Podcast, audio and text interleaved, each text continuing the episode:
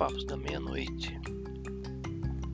Vamos conversar um pouco sobre filosofia do direito.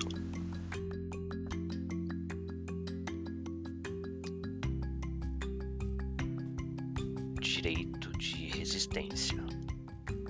As concepções de Locke e de Spinoza. Conteúdo jurídico.com.br publicado em 2017 por Thaís Marrão Batista da Costa. O direito de resistência em Locke e Spinoza. O modelo do contrato e o modelo do conflito.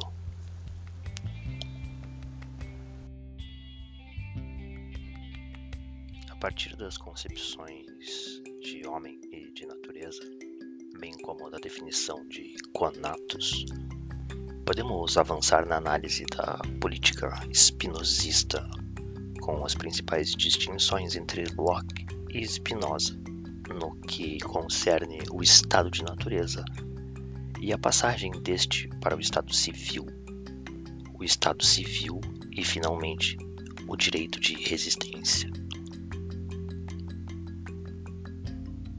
Conatus robesiano, enquanto desejo ilimitado de apropriação do mundo exterior que só freia por uma causa externa, qual seja a fundação do Estado, se distingue do conatus spinozano enquanto potência de existir e agir.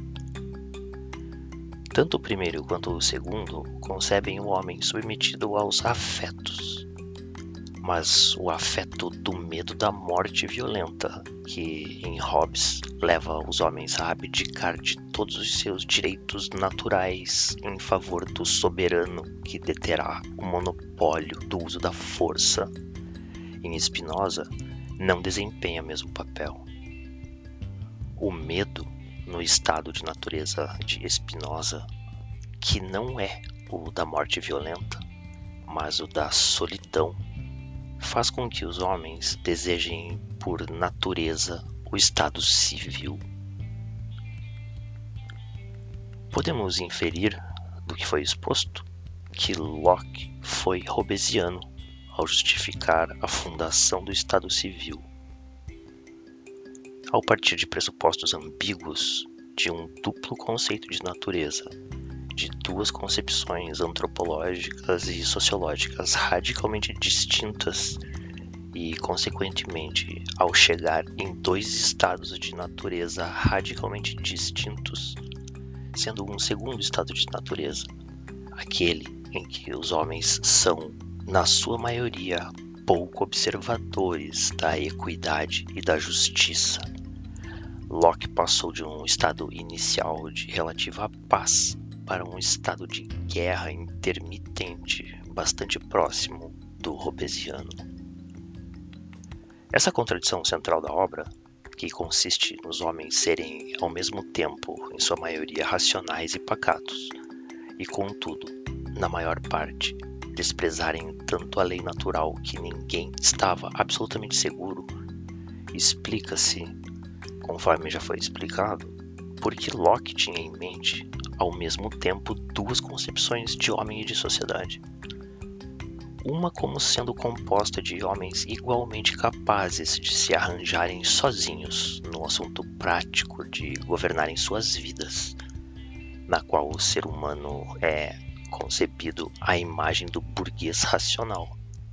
E nesse sentido, a condição natural do ser humano é eminentemente racional e pacata outra mais diretamente relacionada com uma concepção de sociedade mais acentuadamente burguesa, com uma inerência da diferenciação de classes e de racionalidades, que, uma vez que leva a uma reinterpretação da natureza humana, desemboca em um estado de natureza inseguro e intranquilo, a justificar a fundação do Estado Civil.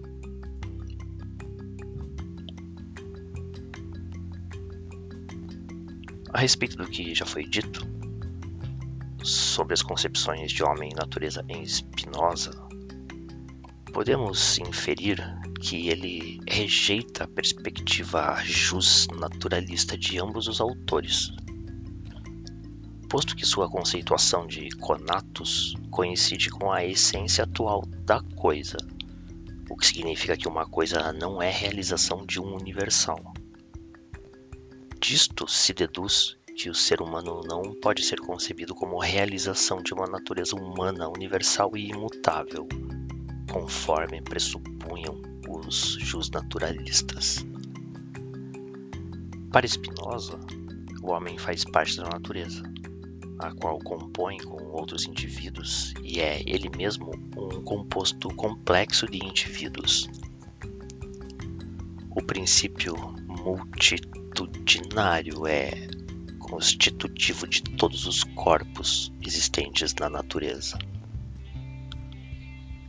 A rejeição de Spinoza à unidade e à atomização e ao consequente individualismo, pressupostos basilares das teorias contratualistas de Hobbes e de Locke, é evidente. Da mesma forma, o racionalismo de Spinoza é diverso daquele esposado pelos justnaturalistas, enquanto um racionalismo que parte da experiência e uma razão que não constitui faculdades ou essência humana, mas potência do intelecto. O homem spinozano é, em princípio, dominado pelos afetos e tem como essência o desejo. Não possui livre-arbítrio. Opera segundo a lógica da atividade intrínseca da matéria em uma física na qual a intensidade e a força são acrescidas da inércia e da velocidade. E tem seus afetos curados por outros afetos. As consequências políticas dessas diferenças fundamentais são importantes. O conceito de liberdade spinozano, sua justificativa para o Estado civil, a forma de fundação desse Estado e a concepção de direito de resistência dependem daqueles pressupostos e daquelas diferenças fundamentais. Bobbio aponta que o conceito lockeano é de liberdade negativa, como ausência de obrigações, liberdade de dispor de sua propriedade e de sua pessoa dentro dos limites da lei o que corresponderia ao espaço de liberdade burguesa, estando rejeitadas concepções de liberdade enquanto participação política ativa e igualdade material. Pelo contrário, Spinoza atribui ao homem uma essência ativa, que em sociedade corresponde a uma cidadania ativa participativa, sejam quais forem os seus desejos ou seu grau de racionalidade. Disso resulta que a liberdade em Spinoza é uma liberdade positiva. Na ética, afirma que é livre a coisa que existe exclusivamente pela necessidade de sua natureza e que por si só é determinada a agir, que não está, pois, coagida, porque não determinada por outra. Como já observado, Spinoza identifica virtude e potência, desejo, essência ou natureza humana, e chama de servidão a impotência humana para regular e refrear os afetos, que faz com que o homem não esteja sob seu próprio comando, mas sob o do acaso. Assim, a liberdade em virtude da concepção do indivíduo como integração e diferenciação interna dos constituintes e do princípio de aumento e diminuição da potência ou intensidade da força pelas relações com as demais potências externas, pode ser vislumbrada por Spinoza para além da concepção hobbesiana. Além de defini-la, como Hobbes, pelo não constrangimento externo e pela vitória sobre os obstáculos. Define-a como força interna de autodeterminação ou como autonomia. Concluímos que não está em poder de cada homem usar sempre a razão e estar no nível supremo da liberdade humana. E contudo, cada um esforça-se sempre, tanto quanto está em si, por conservar o seu ser. E uma vez que cada um tem tanto direito quanto a sua potência vale, tudo aquilo porque cada um, sábio ou ignorante, se esforça e faz, esforça-se e faz por supremo direito de natureza.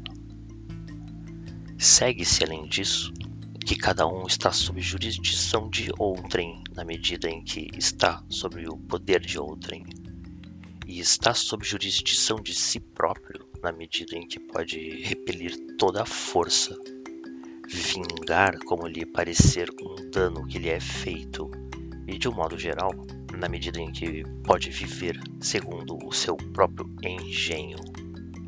Segue-se que estão maximamente sobre sua jurisdição aqueles que maximamente se distinguem pela razão e que maximamente são por ela conduzidos. E por isso chamam totalmente livre ao homem na medida em que ele é conduzido pela razão, visto que assim ele é determinado a agir por causas que só pela sua natureza se podem entender adequadamente, se bem que seja por elas necessariamente determinado a agir. Com efeito, a liberdade não tira, antes põe a necessidade de agir.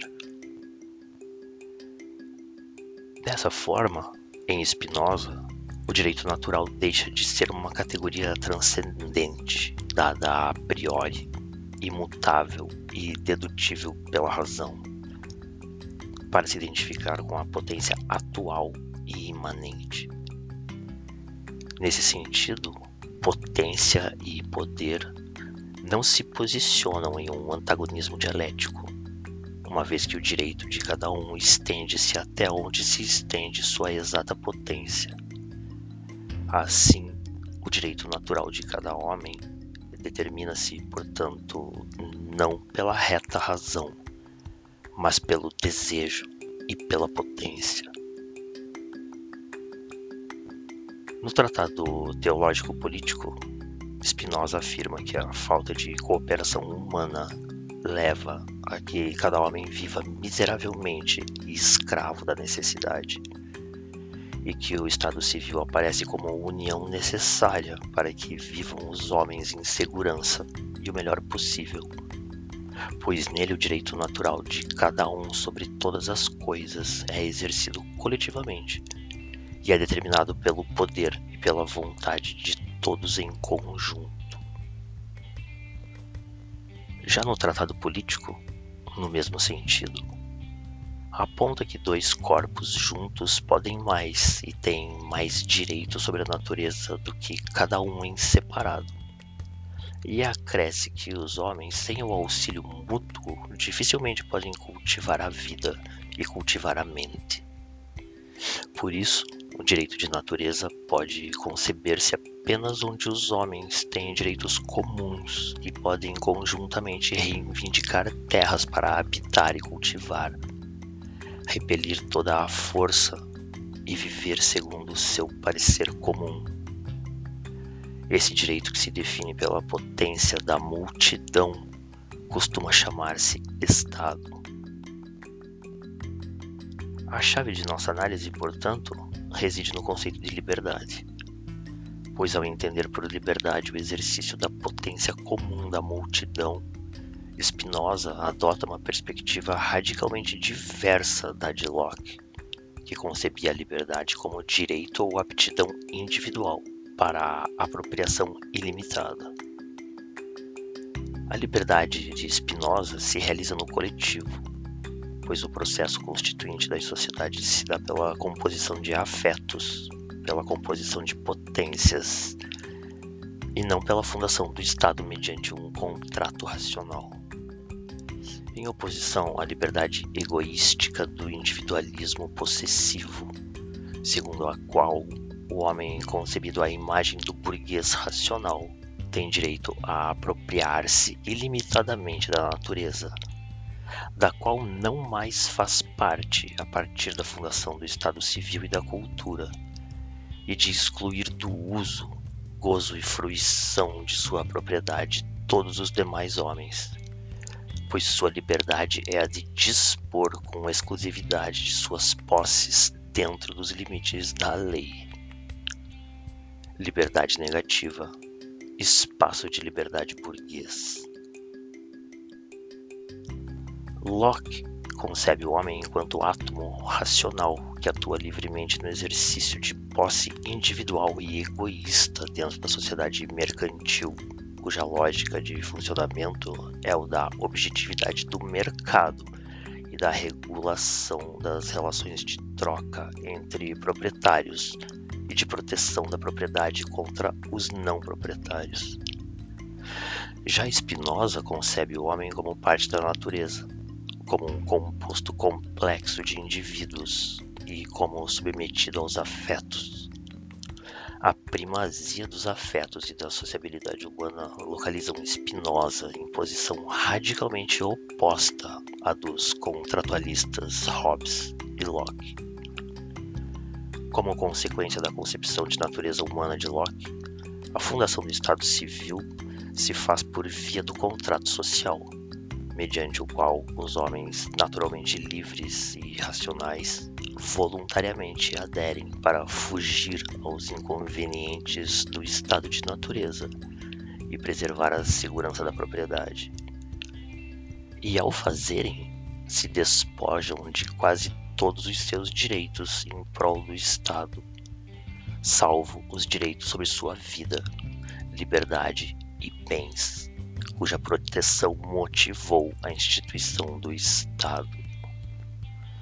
Limites ao Estado pelas garantias liberais. O direito de resistência em Locke, dessa forma, se baseia essencialmente nas garantias liberais que a sociedade possui contra o Estado, que funcionam como cláusulas contratuais limitadoras do poder soberano, que, uma vez infringidas, legitimam a resistência social. Já Spinoza rejeita a ideia de contrato porque rejeita o livre arbítrio. Para ele, na fundação do Estado Civil é, democrática e afetiva, como uma necessidade para que todos juntos sejam mais livres, porque mais potentes. O sujeito constituinte não se submete ao soberano de forma absoluta, não transfere seu direito natural de forma absoluta, justamente porque ninguém pode transferir toda a sua essência potência sem deixar de existir. Assim, o estado de natureza não cessa nunca, pelo simples fato do conatus não poder ser alienado e de que o direito se identifica com a potência autonomia e não com uma categoria heterônoma transcendente. Sem o contrato social, o plano da imanência e da autonomia se mantém, e com ele a dinâmica das forças e da intensidade, o regime dos afetos, das composições e decomposições, dos conflitos e dos acordos. Daí a afirmação de que o modelo que se encontra no cerne da análise política de Spinoza é o modelo maquiaveliano de conflito e não um modelo de Hobbes Locke de contrato. Sobre o modelo de Maquiavel, é importante apontar que ele identificou o conflito como matriz política, e com isso, a tensão central da política moderna, seja qual seja a tensão inevitável entre poder constituinte e poder constituído, entre potência constituinte da multidão e poder soberano instituído. Pela observação do conflito entre patrícios e plebeus na República Romana, Maquiavel compreendeu que é o reconhecimento do conflito como componente insuprimível da seara política, bem como sua conservação institucionalizada, que permitem que a estabilidade, ainda que temporária, e a liberdade possam ser alcançadas. Portanto, seria o equilíbrio entre o que Spinoza vai identificar como o desejo de governar e o desejo de não ser governado que permitiria a manutenção da boa ordem. Ordem na qual o conflito permanente não é transcendido pela dialética, mas na qual este é reconhecido e estabilizado. Trata-se de uma institucionalização do direito de resistência permanente, porque são os tumultos que geram boa ordem. Antônio Negri ensina que Spinoza recuperou a tensão identificada por Maquiavel e transferiu para o horizonte da metafísica, uma vez que é a partir da categoria de desejo, ou como aponta o autor, da ditas enquanto força determinante do processo de constituição do social que se dá à constituição do político. Nesse sentido, em Spinoza, os homens constituem um indivíduo coletivo, a multitudo, e instituem o imperium, ou, segundo Marilena Chauí, o corpo e a mente do poder, o direito natural comum. O Imperium é intransferível. O que se distribui é a participação no poder e não a soberania, que permanece na multitude. O processo de distribuição de poderes, ensina Marilena Chauí, ocorre de acordo com duas normas universais do campo político.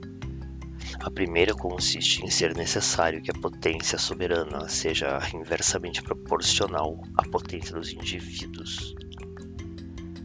E a segunda ensina também ser necessário que a potência dos governantes seja inversamente proporcional à dos cidadãos, contrariamente à primeira norma.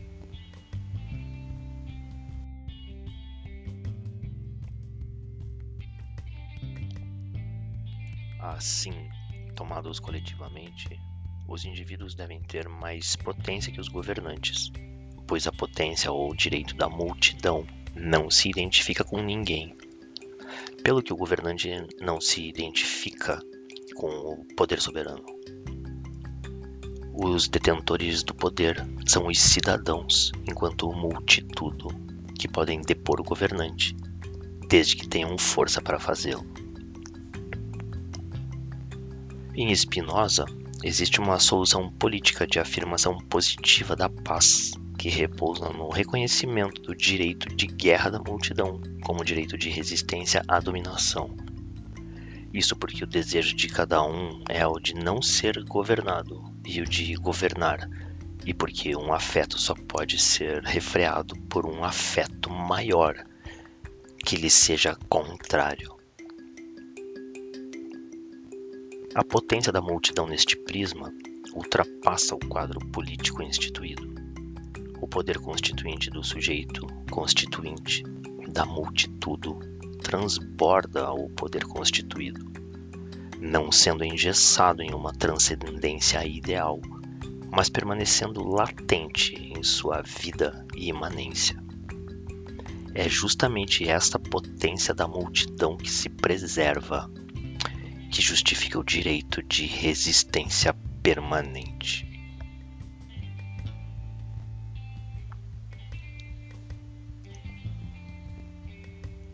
Tanto a concepção de direito de resistência de Locke quanto a de Spinoza são seculares.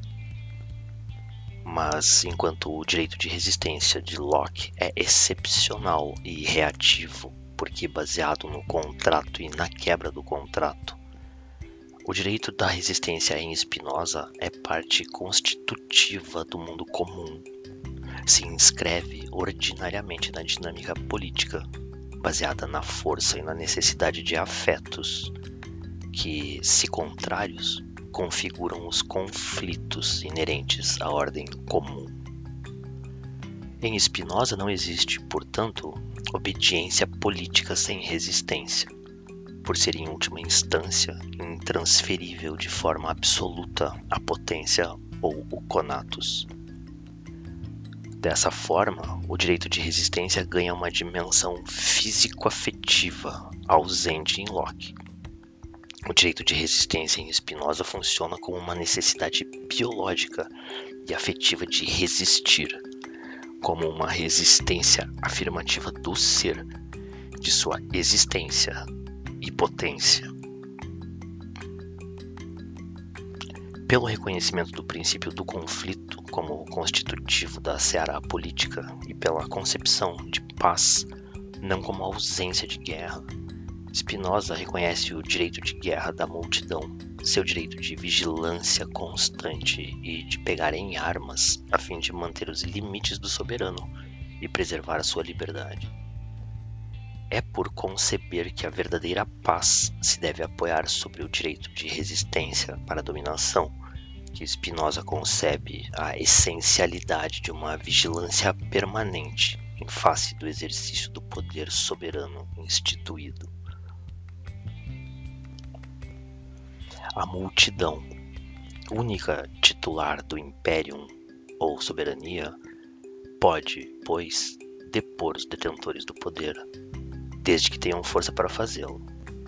Isso porque a paz só existe enquanto houver adequação entre as vontades do soberano e da cidade, estando o direito comum do Estado de acordo com o direito comum da multidão. Portanto, a paz depende da atividade dos cidadãos e não de sua inércia, de sua autonomia ou liberdade positiva, expressa em potência coletiva e não de sua liberdade negativa, própria do Estado, enquanto ordenação transcendente fundada no contrato. Um estado de inatividade e impotência é, segundo Spinoza, um estado de servidão no qual não existe verdadeira paz, mas tão somente a ausência de guerra, e no qual os súditos não são verdadeiros cidadãos, mas ovelhas ou escravos, onde não existe uma verdadeira cidade, mas uma solidão.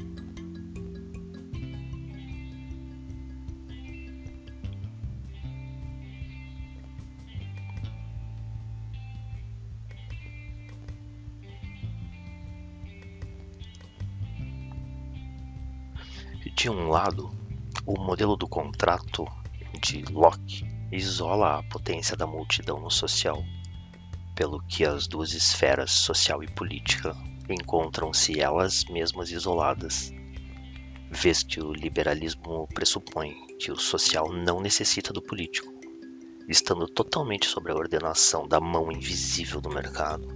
Opera-se a negação do poder constituinte, de sua essência o princípio da multitudinário enquanto ação coletiva criativa. Em contrapartida, o modelo do conflito, que corresponde à concepção de Spinoza de política, a entrelaça necessariamente ao social, já que é a potência da multidão enquanto sujeito do poder constituinte, a responsável pela criação do novo ser social e por sua recriação incessante no político.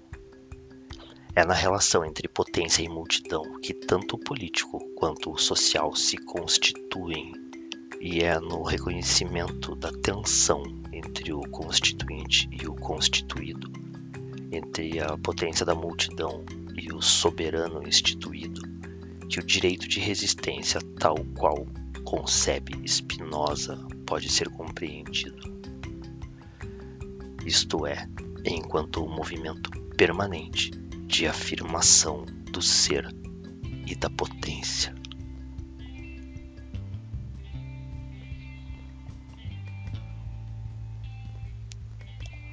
Aqui, Papos da Meia-Noite e o Direito à Resistência.